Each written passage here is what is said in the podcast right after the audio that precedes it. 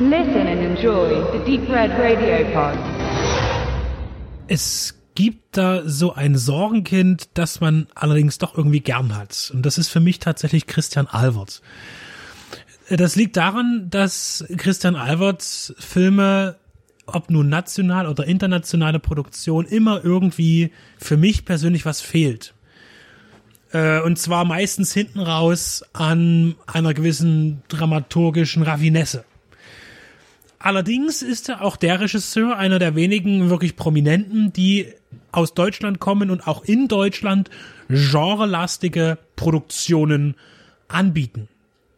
Ähm, und ähm, jetzt ist es so, dass wir Christian Albert natürlich mit Antikörper kennen, der ja ganz groß funktioniert hat in aller Welt und deshalb dann auch der Ruf aus Hollywood kam.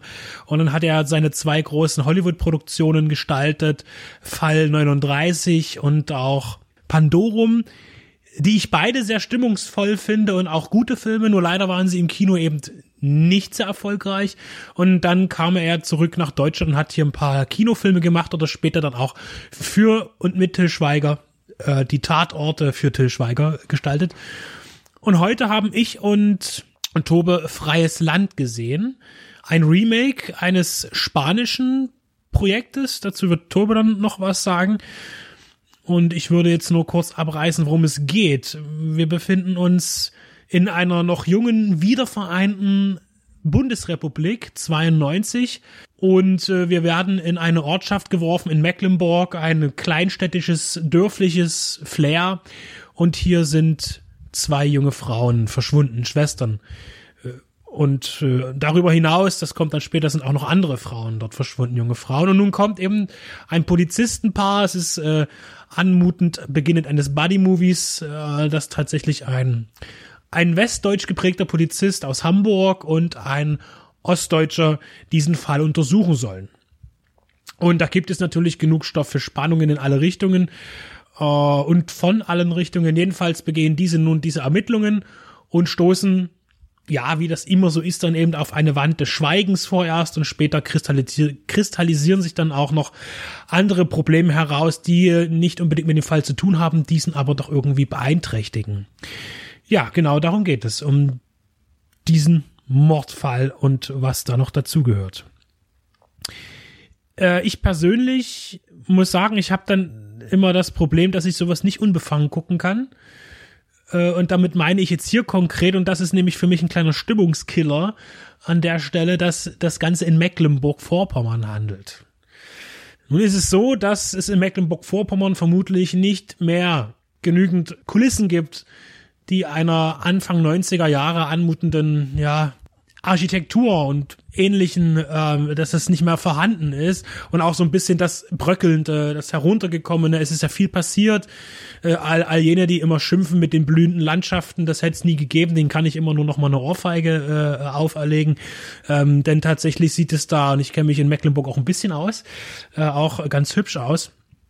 Und äh, diese Orte zu finden ist natürlich immer schwer und normalerweise werden ja auch Produktionen, die gerade auch im Zweitweltkriegsmilieu spielen oder auch im DDR-Milieu, äh, gerne in Polen und in der Tschechischen Republik umgesetzt. Und genau da haben wir das Problem, dass aber die Tschechische Republik und auch Polen nicht annähernd ähm, zumindest was die, die, die, wenn man jetzt hier zum Beispiel ein etwas äh, altstädtische, altstädtischeres Flair nimmt aus einer Innenstadt, dass das architekturtechnisch überhaupt nicht äh, funktioniert, weil es nicht annähernd einer deutschen Kleinstadt ähnelt. Das kann man mit Plattenbauten machen möglicherweise, aber das macht man ja hier nicht, sondern man nimmt eine Kleinstadt mit einem Marktplatz und da sieht man eindeutig, ich habe sofort gesagt, das, das ist nicht eher schon gar nicht Mecklenburg und schon gar nicht irgendwas Deutsches. Und ich sage, das ist irgendwas Tschechisches oder so. Aber dann fanden wir raus, es ist in der Ukraine gedreht worden.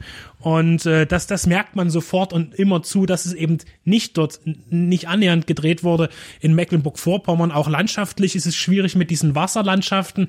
Mecklenburg-Vorpommern hat viel Wasser, nicht nur an der Ostsee, auch an der Seenplatte, aber so sieht es da nicht aus. Und das ist dann immer so ein Ding für mich, wo ich mich nicht identifizieren kann, weil das eben nicht treffend authentisch ist. Und das weiß auch eigentlich jeder, der, sag ich mal, aus Mecklenburg kommt und auch vielleicht auch einige andere Deutsche. Und ähm, vermutlich ist dann hier wirklich tatsächlich die Zielgruppe ähm, für den Film eher an, jüngere, an ein jüngeres Publikum gerichtet. Ich weiß nicht, weil das ist doch, finde ich, sehr störend. das Original spielt nun mal in einer Sumpflandschaft in Spanien unten. Und es spielt in den 80ern. Hier haben wir quasi Anfang 90, also man kann ja fast sagen zehn Jahre Unterschied.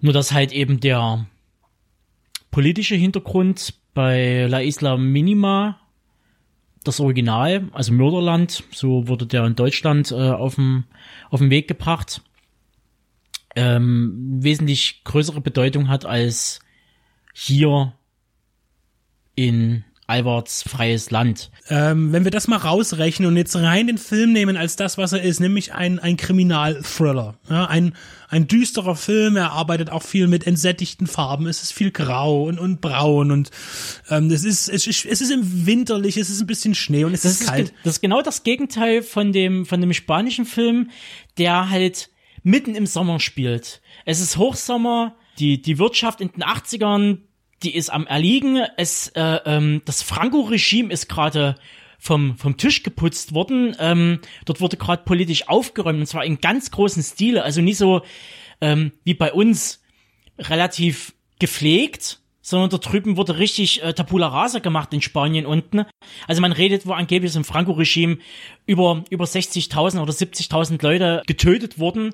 Und wenn dann halt eben solche Leute hast, die halt für die Sonderpolizei gearbeitet haben unten in Spanien und halt wirklich Leute standrechtlich erschossen haben im am laufenden Bande als Job kann man ja fast sagen und gefoltert haben, dann hat das eine andere Präsenz, weil das noch näher dran ist, weil das halt gerade frisch ist. Dieser dieser Wechsel jetzt äh, wir haben jetzt einen Stasi-Offizier und es läuft alles so ein bisschen behäbig, so auf dem Land draußen. Nö, wir sind halt immer noch so, wie wir sind. Das ist für für mich irgendwie schwer, schwerer greifbar gefühlt. Es ist aber sicherlich das, das einzige Szenario, was du greifen kannst, wenn du auf das Original zurückgreifst. Weil wir haben jetzt gut, wir hatten natürlich noch eine viel schlimmere Zeit im Dritten Reich. Ähm, aber ich denke, da lässt sich das Thema schlecht münzen, weil die Ermittlungsmethoden bei sowas eben einfach, äh, denke ich, so nicht gegeben waren zu dem Zeitpunkt. Deswegen nimmt man natürlich irgendwas, was nicht so weit weg liegt und nimmt dann eben die deutsch-deutsche Trennungsgeschichte und dann natürlich das, das was man eben hat. Äh, gut, das muss man ummünzen, genauso wie man sagen kann, jetzt man nimmt eben das Gegenteil vom sumpfigen Heißen ins äh, nasskalte äh, Mecklenburg, das es darstellen soll. Ähm, möchte aber nochmal da zurückkommen, was ich eigentlich sagen wollte, dass äh, äh, wenn man das jetzt alles rausnimmt, unsere unsere Sichtpunkte, dass er sagt, ich, ich kann da keine Symbiose erkennen vom Bild, das man mir zeigt und das Bild, das ich von Mecklenburg kenne. Ähm, auch ich kenne Mecklenburg aus den 90ern. Ähm, das, das ist mit nichts zu vergleichen, äh, dieser, diese beiden Kulissen, die nicht funktionieren. Äh, wenn man das aber rausnimmt, sieht man zweifelsfrei einen stimmungsvollen atmosphärischen Thriller. Und wenn man jetzt noch nicht zu viele Filme dieser Machart gesehen hat, wird man hier absolut gefesselt sein. Da bin ich mir sehr sicher. Aber natürlich funktioniert der Film auch nach gängigen Methoden. Wir hatten vorhin schon gesagt, du sagtest irgendwann, naja, so ein bisschen szenenweise, gerade auch in der Dialogführung, auch von den beiden gegensätzlichen Kommissaren, schon ein bisschen True Detective. Ich habe gesagt, ja, mir ist sofort aufgefallen, dass das, die, ähm, das Coverdesign, also das, das, das Plakat, das Bild, das man auf der DVD sieht, erinnert mich total an das von True Detective. Ähm, will jetzt aber mal von, von meinen negativen Punkten, die ich dem doch durchaus spannenden Film äh, auferlege, zu einer anderen Sache kommen, und zwar nochmal zum Vergleich mit dem Original, denn das habe ich nämlich nicht gesehen. Und deswegen frage ich dich jetzt, ähm, du hast jetzt schon gesagt, die Unterschiede mit dem politischen, das ist so, ne? Es sind zwei völlig verschiedene Sachen, auch die die Gegebenheiten, äh, was die was die wie, was die Umgebung angeht und auch die Temperaturen, überhaupt das ganze Flair. Äh, die Frage ist, aber da geht es auch um den Mord von von zwei jungen Frauen. Man kann fast sagen, also jetzt bis auf so ein paar Kleinigkeiten, die sich wahrscheinlich Albert äh, genommen hat oder der Drehbuchautor rausgenommen hat, um dort halt so ein bisschen eine eigene Note reinzubringen, aber es ist würde ich behaupten, zu 90 Prozent komplett übernommen, komplett gespiegelt. Ich fand's halt ein bisschen drastischer, wie gesagt, in der spanischen, weil halt wirklich die, die Familie, die zum Beispiel ihre zwei Töchter verloren hat, im Original in einer Bruchbude wohnt.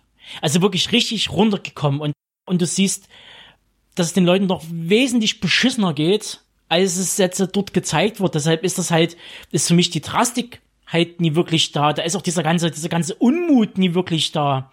So, das ist. Ähm, Ein bisschen Unmut wird ja tatsächlich auch geschürt, aber nur immer ganz kurz. Da wird auch mal eben, was ich schon anmerkte, mit diesem, mit diesen äh, Sch Schlagworten immer, mit den blühenden Landschaften, das wird mal kurz angesprochen und dann hier wird sich darüber lustig gemacht und ähm, ja, und dann gibt's auch mal ganz kurz so diese Ost-West äh, Konkurrenzwitzelei. Äh, darauf konzentriert er sich aber gar nicht so sehr, finde ich. Und ähm, das ist vielleicht auch ganz gut, dass, dass es eben nicht darauf hinausläuft, eben nur so ein so ein Schwanzvergleich zu machen zwischen äh, der den den den äh, neuen und den verbrauchten Bundesländern. Nicht? Und äh, was mir auch letztlich am Ende hin äh, ich bin nicht immer ganz zufrieden mit den Enden von Albert-Filmen, auch wenn er natürlich nicht immer auch der Drehbuchautor ist, aber durchaus natürlich da auch seine Akzente setzen kann, äh, dass er hier zumindest ein Ende wählt, das auf zwei verschiedenen Ebenen eigentlich nicht abschließend ist äh, und den Film doch etwas depressiv enden lässt, durchaus, auch wenn es letztlich eine gewisse Aufklärung der Fälle gibt, äh, aber nicht ist immer im läuft Original das, gleich. ist im Original gleich. Dann ist das auch eine gute Sache so. Die beiden Charaktere sind grundverschieden und nähern sich an, weil der eine übernimmt ähm, Positionen, die er eigentlich ankreidet oder Charaktereigenschaften, die er an dem anderen missbilligt, übernimmt er für sich selbst und andersrum. Es geht immer diese zwei Seiten der Medaille, wie man so schön sagt, und, und das kommt dann eben dort auch zu Tage und wer das Original nicht kennt, kommt mit freies Land wahrscheinlich gut hin. Es erfüllt die Standardkriterien eines muss man jetzt mal so sagen, TV-Krimis vielleicht noch ein kleines bisschen besser. Man muss sich halt daran gewöhnen, dass halt äh, alles mit diesem Shading-Look und dass man so eine Maske drauf hat, die an der Seite irgendwie verschwimmt. Du hast immer, Albert sagt's ja im, in einem Interview, dass es halt diese, diese Lynch-eske äh, Albtraumlogik ist, die er da irgendwie visuell darbringen wollte. Weiß ich gerade nicht, ob ich das so geil finde, ist aber halt mal wieder was anderes als der typische Tatort-Look, der äh, mittlerweile vom totgetretenen Schweden-Krimi ähm, immer noch durchgezogen wird. Gerade in Bezug auf meine Kritik auch immer bei anderen Filmen, was die Optik angeht und die, die, die technische Umsetzung, ähm, muss ich immer noch zu dem Schluss kommen, dass es vermutlich jetzt einfach so ist. Man, man findet sich langsam mit ab, man findet es nicht gut, aber es ist so. Und wenn man aber diese Optik hat, dann muss der Film eben anderweitig überzeugen. Es gibt viele Sachen, die nicht so richtig äh, klar sind in dem Film und auch inhaltlich und dramaturgisch. Aber er hat seine Stimmung und deswegen ist es eine Sache, die, äh, wo man jetzt schon wieder sagen muss, auch wenn er viel zu viele Kritikpunkte für mich hat, ja, von mir aus gesehen, dass es ein, ein deutscher Genrebeitrag ist, den man schon irgendwie gutieren muss eigentlich fast schon, dass es ihn überhaupt in der Form gibt, denn es gibt viel zu wenige. Albert steht demnächst auch wieder mit dem, hier ist ja auch mit dem ZDF zusammengearbeitet worden, auch die nächste ZDF-Produktion, Mitproduktion, ähm, wie hieß die, Slowburn hast du Slowburn, gesagt? Slowburn, eine Miniserie über eine Virusinfektion, also äh, tatsächlich jetzt gerade eben zu Corona-Zeiten äh, ganz passendes Thema bin ich gespannt drauf, werde ich mir anschauen, wird es demnächst im ZDF auch in der Mediathek zu sehen geben und oder wenn das ausgestrahlt ist, bereits schon und bin gespannt, wie das läuft. Äh, hier muss ich sagen, freies Land ist eben wieder gemischte Speis, halb sauer und halb süß. Mhm. Man, man will es besser finden, glaube ich, als es eigentlich ist. Aber eine Sache kann ich definitiv sagen: Ich habe mich jetzt diese zwei Stunden über nicht gelangweilt. Das, das ist immer ein wichtiger Faktor. Die Stellen, wo ich dann mal ein bisschen abgetaucht bin, um mich ein bisschen zu ärgern, äh, dass mir das und das nicht gefällt, gut, okay. Aber so ist es eine äh, durch und durch strukturierte, leider viel zu solide Arbeit, muss man ja sagen. Ja, aber vielleicht gibt es einfach auch hier an der Stelle nicht mehr. Es ist die Mühlen arbeiten langsam. Vielleicht sollte sich das ZDF im Bereich fiktionaler Stoffe mal langsam über den Tellerrand bewegen. Also langsam wird die wird die Suppe kalt und äh, Slowburn ist nett. Es wird natürlich aber wieder ein relativ realistisches Szenario gezeigt, genauso wie jetzt hier mit Freies Land. Aber wenn ich das Original kenne, brauche ich eigentlich Freies Land nie. Ähm, Wobei der Realismus hier wieder Ja. bedroht ist durch die optische aber man merkt dann Authentizität. eben wiederum, CDF kauft ein sowas wie acht Tage, äh, eine fiktionale Sci-Fi-Drama, Thriller, ähm, was auch immer, Serie von Sky produziert, kauft die Rechte auf. Das ist nochmal ein ganz anderer Schritt. Zwar noch nie perfekt, aber ähm, es kommt langsam in die Gänge und, und Sky tut sich auch schwer. Das merkt man halt selbst für einen Privatsender oder äh, Sendergruppe. Selbst der Pass ist eigentlich relativ geerdet. Es ist ein, ein guter Anfang, aber es muss ein bisschen schnellere, größere Schritte. Wir haben jetzt äh, jahrelang irgendwie rumgedümpelt und äh, traut doch den Regisseuren was zu, gebt den Kohle in die Hand und lasst sie doch einfach mal machen. Also da lasst doch eben Alvarts Captain Future machen. So, wie er es schon seit zigtausend Jahren plant. Ich denke, um das jetzt noch äh, in, insofern abzuschließen, äh, es gibt ja so eine Art, äh, ich habe das letztens mal bei einer äh, Review gesagt, ich glaube, es war beim Überläufer. Es, es, ist, es gibt immer diesen, diesen Kodex im Fernsehen. Du darfst das und das und das nicht machen, äh, weil das eben zu grenzwertig ist oder ne, so, das das kann man nicht zeigen und das nicht. Das steht vielleicht nirgendwo geschrieben, aber ich habe das Gefühl, dass es diesen Kodex gibt und ich denke, den müsste man einfach mal abschaffen. Ich rede nicht davon, äh, brutale, schmetzelnde Gewalt zu zeigen oder ständig irgendwelche Sexsachen, wobei das ja schon im Tatort auch etabliert ist, dass man auch auch sehr sehr sehr Full Frontal Nudity zeigt. Das hat's alles schon gegeben, auch in Fernsehfilmen. Ich rede nicht davon, einfach äh, die die Zügel komplett aus der Hand zu lassen und und die Leute machen zu lassen, was sie wollen, wenn es darum geht.